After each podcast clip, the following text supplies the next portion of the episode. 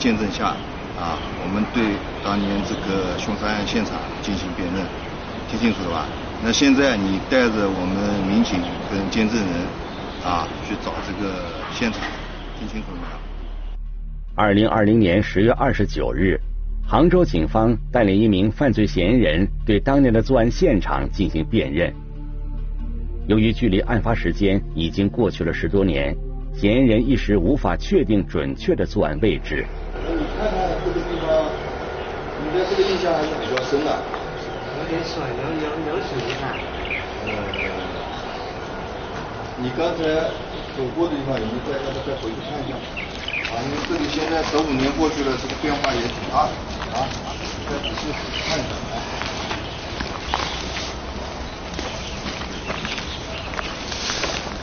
嗯，看到当，感觉像这里是吧？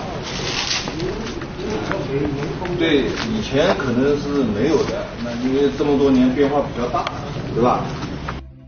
嫌疑人最终将民警带到了铁路桥下的一个涵洞里边。十多年过去了，这里的环境发生了很大变化。当时水比较高的是吧？所以，所以，所以，到这里来。哦，到这个地方是不是啊？哦哦。重新回到作案现场，嫌疑人的记忆似乎一点点的被慢慢唤醒。在他的描述中，十多年前那个夜晚发生的一切渐渐呈现在人们面前。大去我不这样睡嘛？啊。我就起来了嘛，起来在。你们那有警察要这样打，啊，就是这样打他的这个头部了，啊，是吧？啊，打了几下？三下。打了三下，他有没有反应呢？当时？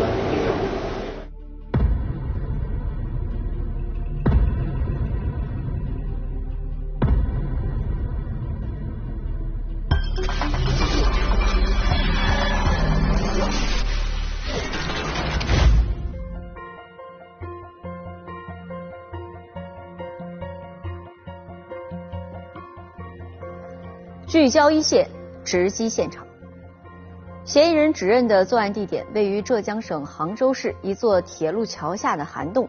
那么，他涉嫌杀害的是谁？他们之间是什么关系呢？事情还要从二零零五年二月十八日说起。那天晚上，一名铁路工作人员在巡查的时候，发现一处涵洞的河道里似乎漂浮着一具尸体。民警经过初步勘验，确定河道里是一名男性死者，头部左后侧有一处明显的创口。警方立即对案件展开了全面侦查。然而，从案发那一刻到最终查明真相，这中间竟然经历了十五年的曲折路程。一起进入今天我们关注的事件，了解它的来龙去脉。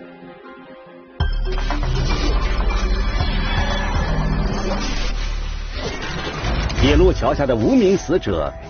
那么我们把电筒打亮之后，隐隐约约看到河里面有个物体，就在一层一浮，一层一浮。如何确定身份成最大难题？当时我们有句话叫“尸源明确了”，那么这个案子就相当于是能破了。警方倾尽全力却收效甚微，究竟该从何入手才能找到事件真相？毁灭亲情一线正在播出。沈凯是当年第一批赶到现场的侦查员之一，时至今日，他依然清晰的记得当时的场景。当时天比较黑嘛，那么我们因为勘察的话有电筒，那么我们把电筒打亮之后，隐隐约约看到河里面就是有个物体，应该说是物体啊，也不是看得很清楚，就在一层一伏、一层一伏这样的样子。它应该是个头部跟一个肩部，应该是当时就是在水面上是是露出来的。那么其他应该是在水中，那我们是看不到的。将尸体打捞上岸后，法医立即进行了细致的勘验。死者身高一点七米，年龄在三十五岁左右，头部左侧后方有开放性伤口。根据检验结果以及现场环境综合推断，他的死亡时间有十天左右。根据伤口形状，警方对案件性质有了初步判断。因为他这个伤口符合钝器击打形成的伤口，所以说初步判断的话，应该是一起命案。随着现场勘查工作的逐步推进，侦查员发现了更多有价值的线索。我们用这个勘察灯在对现场周围进行搜索的时候，就是发现这个桥洞下面的这个墙壁上面，就是有这个喷溅状的血迹。通过这个血迹的这个比对，DNA 的比对，那确定这个墙上的喷溅状血迹就是河中的这个死者所留。那么。就当时就可以确定这个喷溅状血迹的这个所在地，应该就是案发的第一现场。显然，凶手是在涵洞内用钝器击打被害人，致其死亡之后，将其推入河中，试图掩盖罪行。作为案发的第一现场，河道里还有可能隐藏着其他重要物证。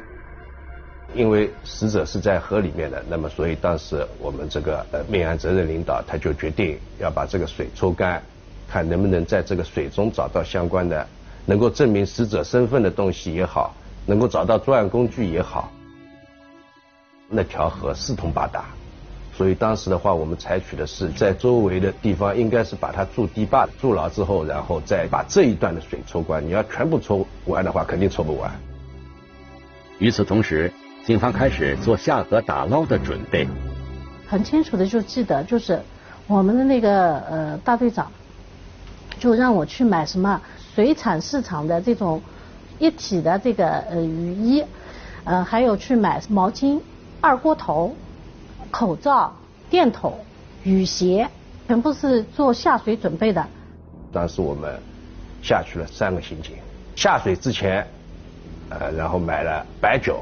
然后就是为了身上稍微热一点嘛，因为当时气温很低很低，我记得喝完酒之后下去，还是感到这个脚冰凉冰凉。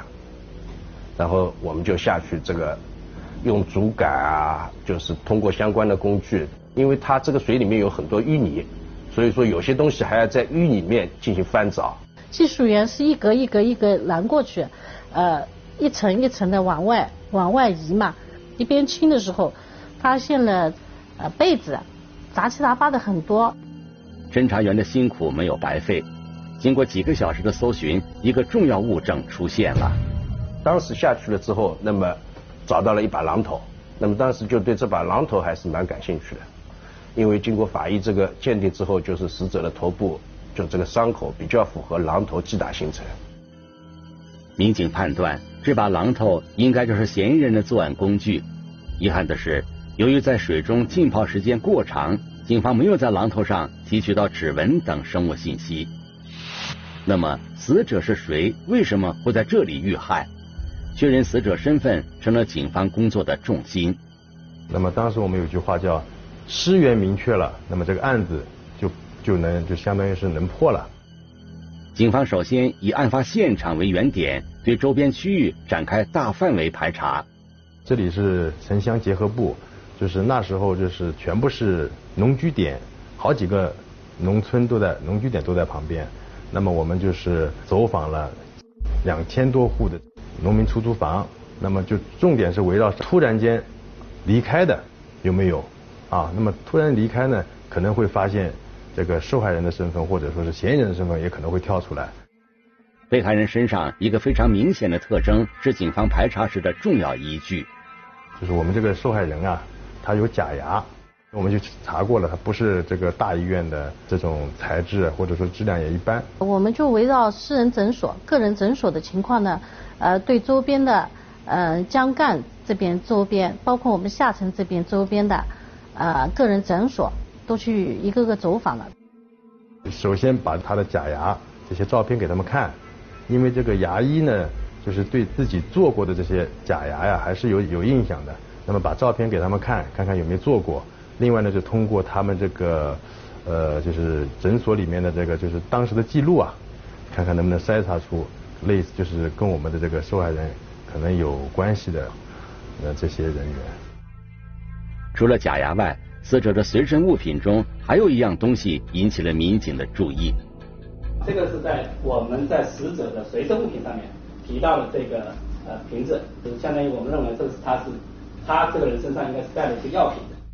这个药瓶之所以引起民警的注意，是因为他们调查发现，这是一种用于治疗某种精神疾病的药品。鉴于这个情况，我们就是走访了我们杭州市第七人民医院，然后是省立同德医院，把所有的名单，就是近期去看病的，我们也去拉过，那么一个个也去呃一个核实比对有没有失踪，但是还是没有结果的。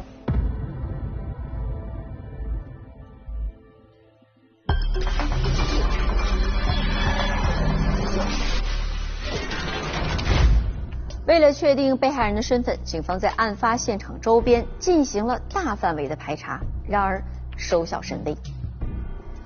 这时，有民警提出，也许死者根本就不是杭州本地人。依据主要有两个：一是案发的地点位于偏僻的铁路桥涵洞，平时呢当地人很少去；而四五公里外是杭州东站火车站，死者是外地旅客的可能性很大。二是，在死者的随身物品中有一张小纸条，上面呢清楚的写着三趟旅客列车的班次以及发车时间和乘车的地点。那么，这样的推测是否站得住脚呢？这一张小纸条上记录的三趟列车班次，能否给警方带来更多的侦查线索呢？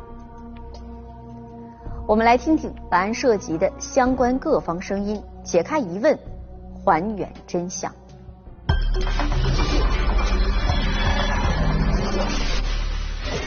一张纸条，三趟火车班次，究竟隐含什么信息？毁灭亲情一线继续播出。被害人随身物品中发现的这张小纸条，引起了办案民警的高度重视。通过查询列车信息，侦查员发现了这三趟火车班次的奥秘。幺三七九是 K 幺三七九，那么它的始始发站是无锡到南宁啊。第二个是 K 幺四九，幺四九呢是上海到湛江，K 幺八幺是第三趟啊。那么它的始发站是上海到昆明。这三趟列车有。共同的一个停靠站是什么站呢？就是柳州站。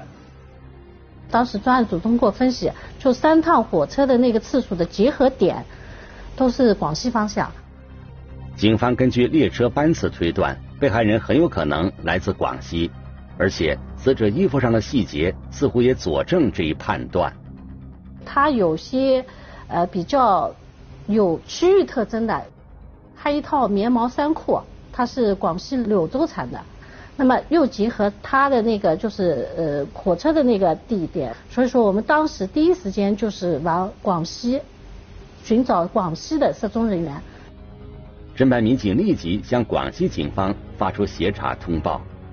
通过铁路的公安，然后把这批协查就寻找失踪人员的协查到铁路当地也去发过。另外呢，请求这个媒体啊，就是我们报社、电视台。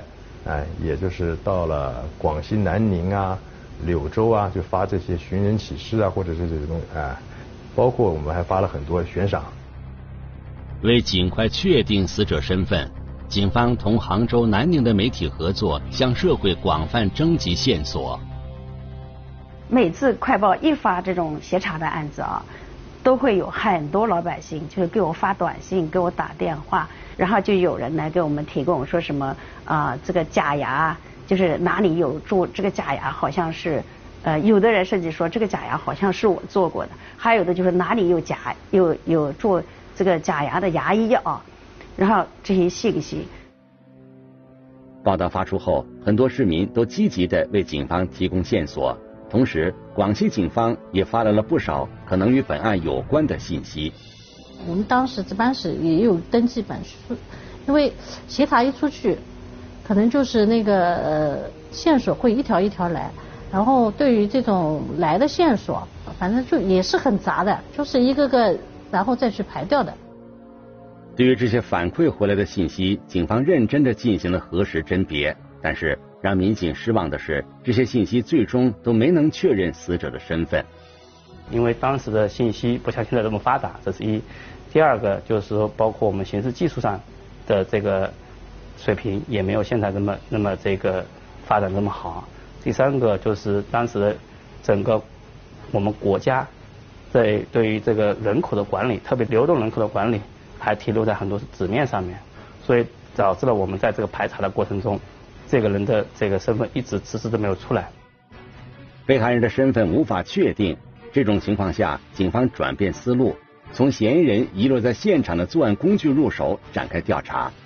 榔头是没有很明显的这种出厂的单位，就前面两两个字已经已经没有没办法辨别掉了，就后面是某某五金厂是看得清楚的。我们首先是在杭州这个叫工业工业品市场或者是五金商店拿着这个榔头的照片去进行了一个走访，后来呢。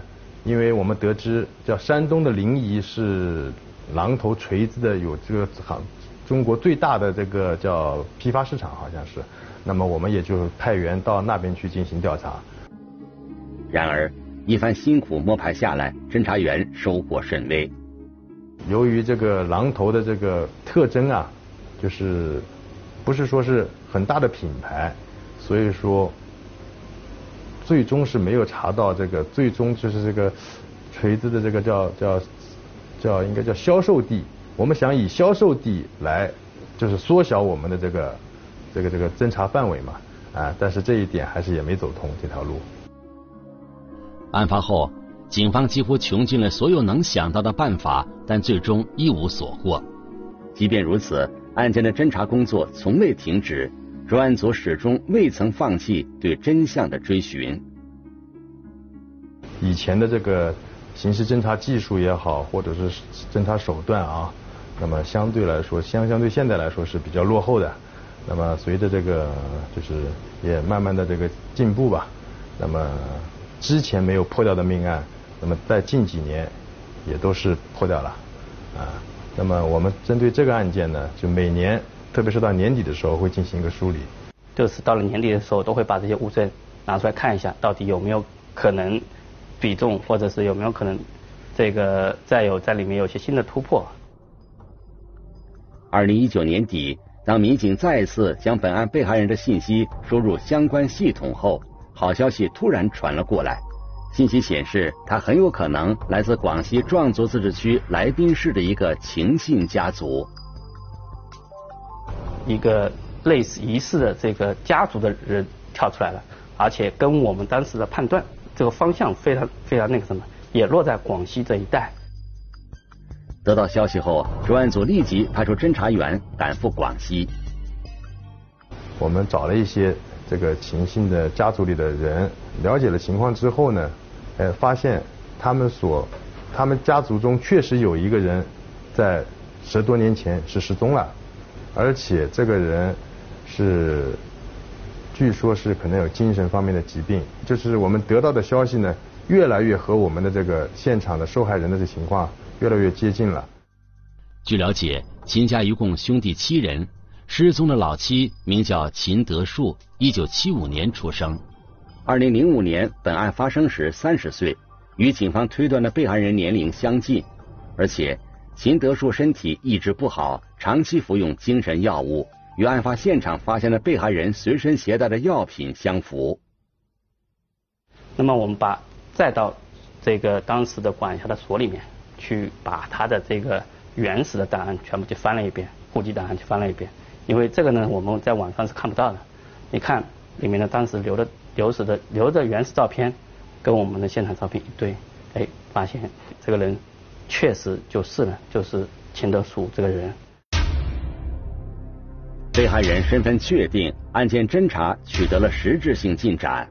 那么，秦德树当年是如何失踪的？他为何会在离家千里之外的杭州遇害呢？侦查员对秦德树的家人逐一进行了走访。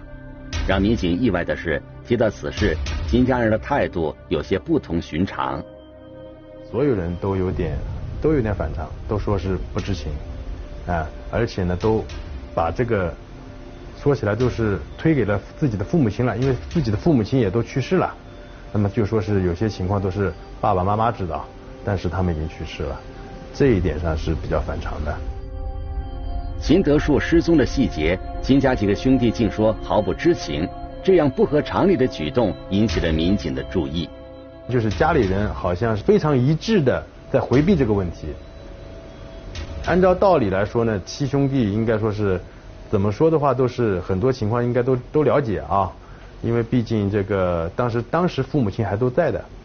你说这个弟弟失踪了，作为父母亲肯定即使年纪大了，也会让自己的这个其他的儿子去找啊。那么他们这些兄弟都没有反映这个情况，啊，这是也是一个我们就是感觉是可能跟这个作案或者说是知情跟他家里人是有关系的。秦家人遮遮掩掩的态度究竟是在隐瞒什么？秦德叔的死难道跟他们家族内部成员有关吗？为避免打草惊蛇，警方没有再继续接触秦家兄弟，而是在暗中展开了调查。有人反映到是秦老六把秦老七带出去打工的，那么后来呢，就是秦老六一个人回来了。调查显示。被害人秦德树是被他的六哥带出去的，这个信息引起了民警的注意。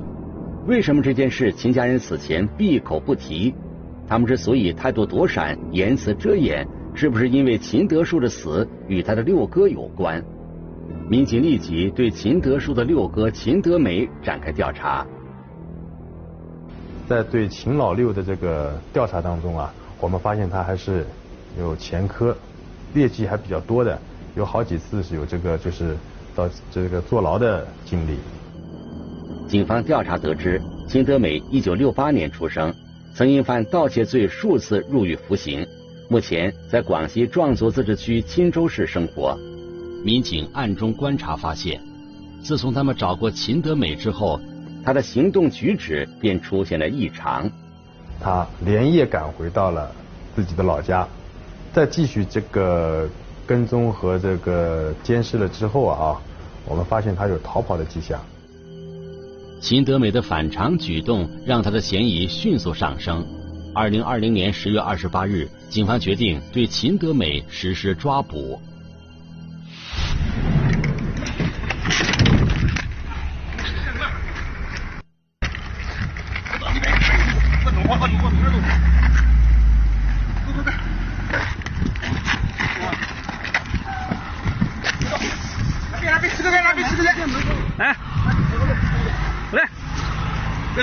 老实点啊！往后面踹，往后面，往后面踹，后面踹，快快快，走，走走走，走走走，再见，进去。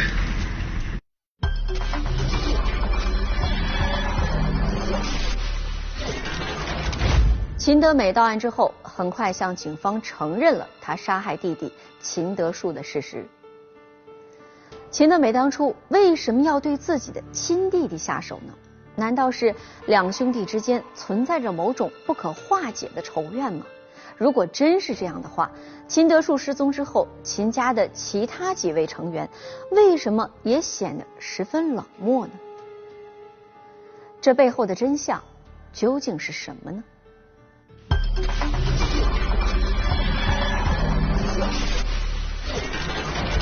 不顾亲情，泯灭良知，那个深夜。是什么让他走上歧途？毁灭亲情一线继续播出。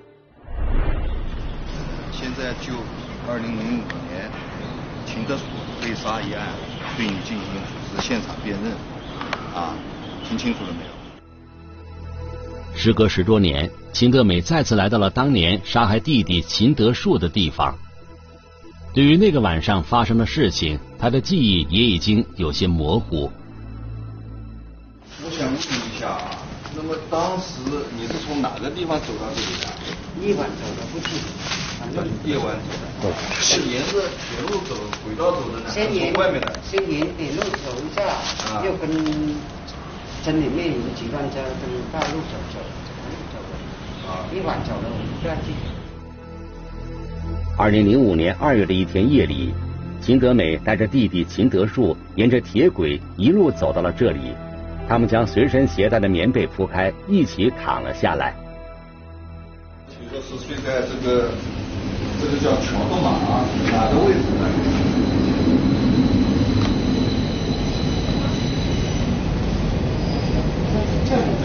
啊，呃，靠近这个位置，是吧？那么呃，你们两个人头是朝哪一边呢？头朝哪边？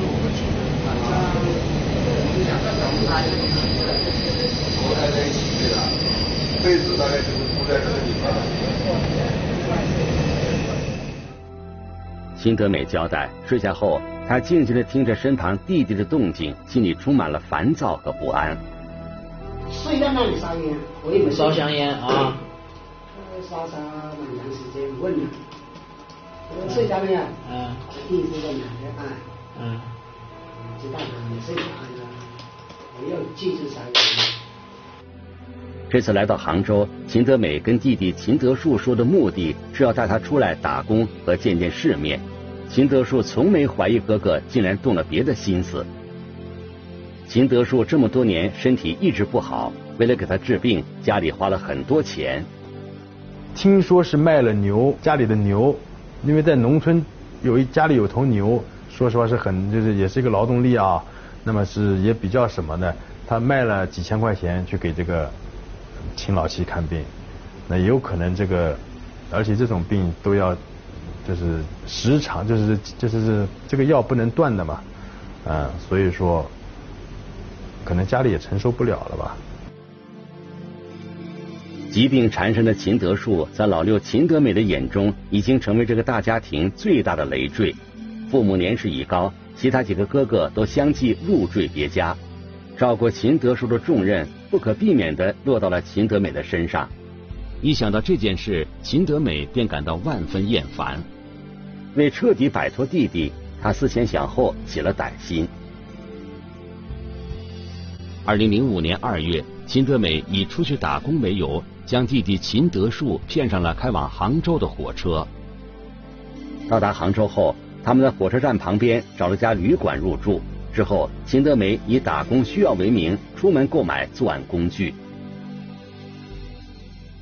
他在火车东站旁边买了一把就是作案的工具，这个榔头。那么，另外又买了两床被子，就骗这个老七说我们去打工去。那么你买这些东西的时候都跟着你来，小弟？都跟着我，他帮你拎着被子。买好榔头和这个被子之后呢？我们吃完饭买买好东西就回来。啊啊。来，因为回到旅店，我要叫他睡觉。回到旅店，趁秦德树睡觉的时候，秦德美将他身上能够证明身份的物品全部拿走。我就把他电话簿。身份证都拿到，把证明他的身份全拿到。过了多久要出去了？两个小时。啊，过了几个小时啊。你带他出去跟他怎么说的？是去找找什么？我意思。找活干还是找？带他去干工地。啊，你是带他出去看工地是吧？嗯。以这个理由带他出去的啊，把他叫醒了是吧？嗯。那么因为刚好是在这个东站那边嘛。沿着铁路，他们就一直往前走，走到反正半夜也不知道什么时候，才发现那边有有有个涵洞。他观察了一下，觉得这个位置呢不错，下面有条这个相当于有条水沟，然后呢这个涵涵洞呢离着这个居民店又很远，所以这个地方作案是比较理想的。秦德美找借口将秦德树骗下了涵洞。跟这个弟弟就说：“哎，弟弟，我们今天晚上工地可能赶不到那个店了。那么我我们反正棉被也带过来了，那么我们就这个把棉被铺好啊，今天晚上睡一觉，然后我们明天再出发。”打开棉被一转，下面一转，上面两个人覆盖，挤在一起睡。你在干嘛呢？我睡在那里烧烟，我也没烧香烟啊。他心理思想斗争还是蛮激烈的，所以在当时的时候呢，他在现场抽了抽了差不多有一包烟，就是在那里面就犹豫的过程中，就心理斗争的过程中抽了一包烟。虽然心中也曾有过挣扎，然而最终秦德美仅存的一点良知还是被邪恶所蒙蔽。当他听到弟弟响起鼾声之后，便决定动手。后来我起身，提前摸摸那个底层的，就把他人都吓死了。很快的那个时间，刚好那时候有有一辆货车开过，我记得清清楚楚。之后他把他这个尸体扔到了，推到了这个水塘里面，同时把。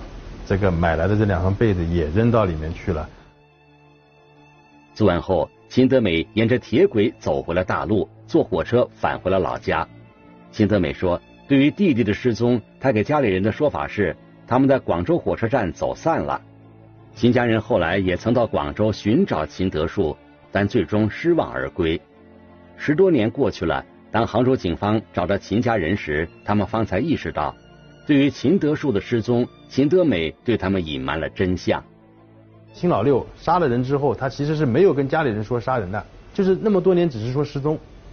那么到第一次去找了之后，他们才知道弟弟是被杀死了。对于是谁害死了秦德树，秦家兄弟也许很快就猜到了真相。正因如此，他们才三缄其口，回避警方。多年悬案得以告破。真相让办案民警感到惋惜和心情沉重。相当于一个家族里面，两个兄弟都因为这个案子啊，这个啊失去一个嘛失去自由，一个嘛失去生命，我觉得是蛮蛮蛮惋惜的一件事情。目前，本案已经进入司法程序。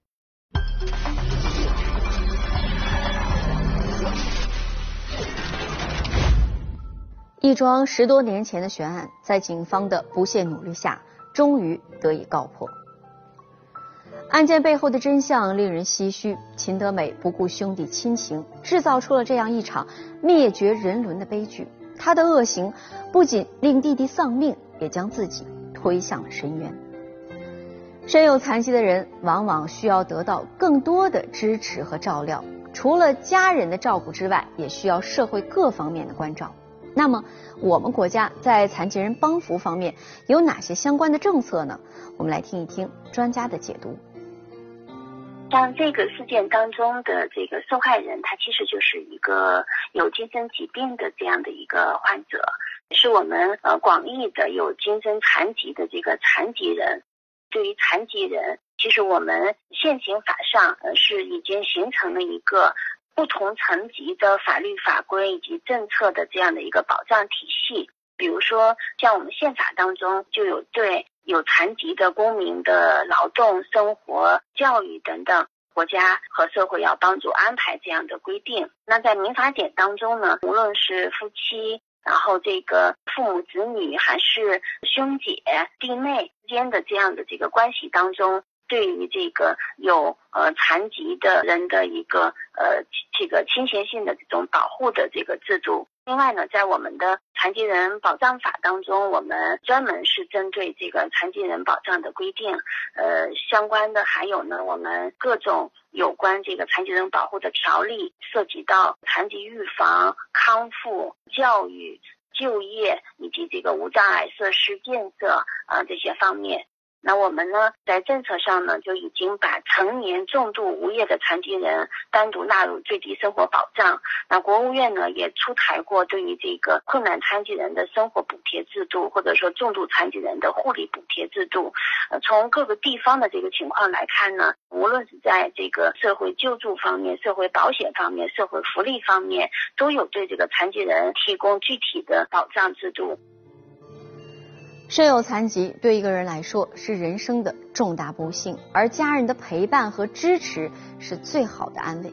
本案中被害人的遭遇令人感慨和同情，希望这样的事情不会再发生。